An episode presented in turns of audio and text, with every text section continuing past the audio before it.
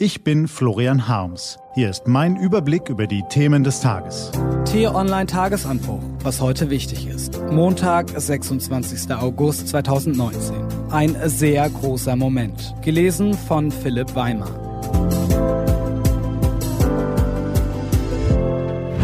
Was war? 74 Jahre nach dem Ende des Zweiten Weltkrieges machen sich vielerorts wieder Nationalismus, Chauvinismus und Extremismus breit. Radikale Parteien erstarken, Populisten relativieren die Verbrechen der Nazi-Herrschaft und aus den schmutzigen Ecken des Internets schwappt uns der Hass auf Ausländer und Andersdenkende entgegen. Jeder, der sich dieser Bosheit entgegenstellt, verdient Respekt und Unterstützung.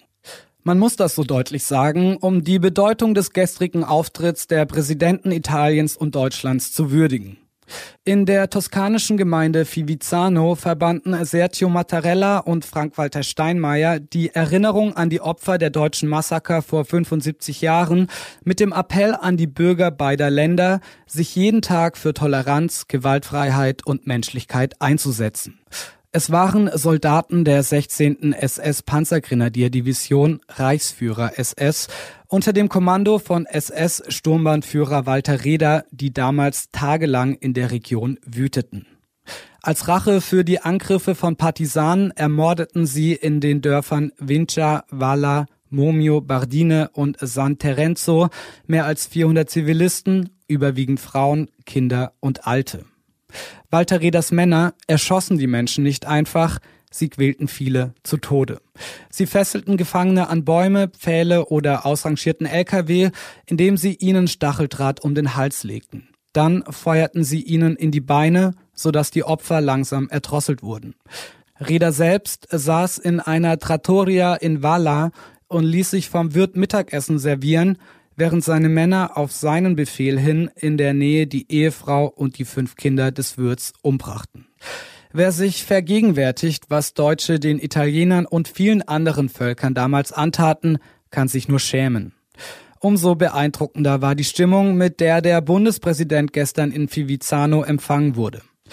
Da war kein Hass, da ballte keiner die Faust in der Tasche, stattdessen reichten hunderte Anwohner dem deutschen Staatsoberhaupt die Hände.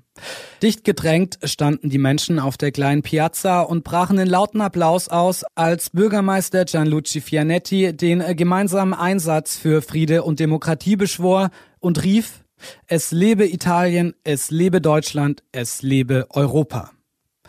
Es lebe Deutschland. Diese Worte aus dem Mund des Oberhaupts einer Gemeinde, in der Deutsche sich wie blutrünstige Hyänen aufgeführt haben, das war der Moment, in dem Florian Harms Gänsehaut bekam und tiefe Dankbarkeit für diese große Versöhnungsgeste empfand. Wir Nachgeborenen tragen keine Schuld an den Verbrechen unserer Vorfahren. Aber wir tragen die Verantwortung, dass dergleichen nie wieder geschieht. Bundespräsident Steinmeier, der seine Rede auf Italienisch hielt, erklärte das so. Mit Trauer verneige ich mich vor den Toten der Massaker in Fivizzano. Ich bitte Sie um Vergebung für die Verbrechen, die Deutsche hier verübt haben. Ihnen allen, den Überlebenden, den Opfern und ihren Nachfahren möchte ich sagen, wir Deutsche wissen, welche Verantwortung wir für diese Verbrechen tragen. Es ist eine Verantwortung, die keinen Schlussstrich kennt. Sie, die Opfer und ihre Nachfahren, haben ein Recht auf Gedenken und Erinnerung. Sie haben ein Recht darauf, dass auch bei uns in Deutschland bekannt wird, was ihnen angetan wurde. Vergebung und Versöhnung kann man nicht verlangen. Sie können nur gewährt werden.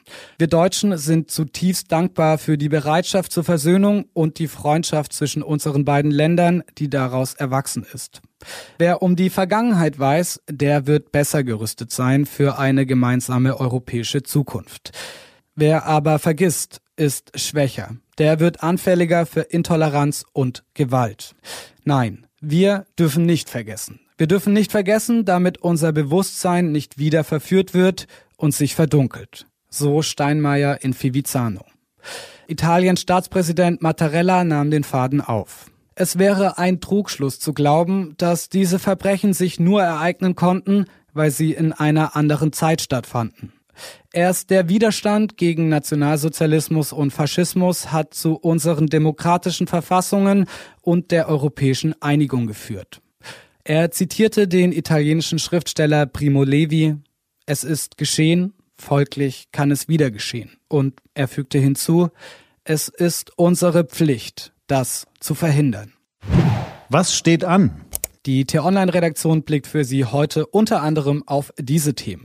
Die künftige EU-Kommissionschefin Ursula von der Leyen beginnt heute mit der Auswahl ihrer Kommissare. Und in der Wahlarena beantworten die sächsischen Spitzenkandidaten Fragen von Bürgern.